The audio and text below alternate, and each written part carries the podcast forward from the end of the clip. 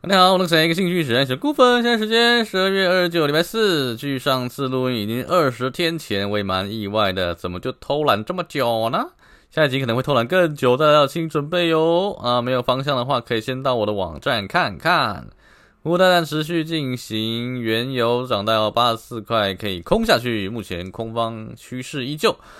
小麦跟原油很像，八百可以空，他们都接近下降趋势线的上缘。啊，上次台股达标这个一五一零零啊，空单继续爆。那今天就万三演习了，再次成功来宾掌鼓励，耶，棒棒！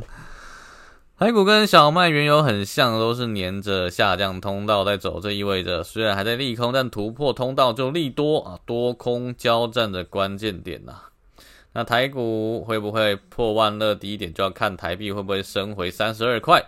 我认为这个几率是极高的，可以买美元止损手三十点六四。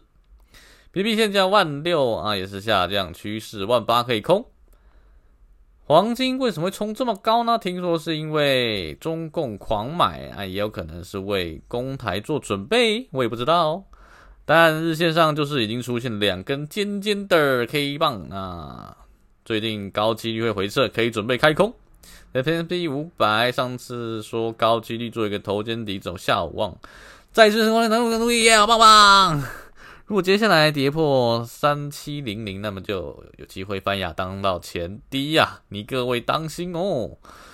特斯拉接下来如果有反弹，那回这个下降趋势线都是空点。那先看九十一块。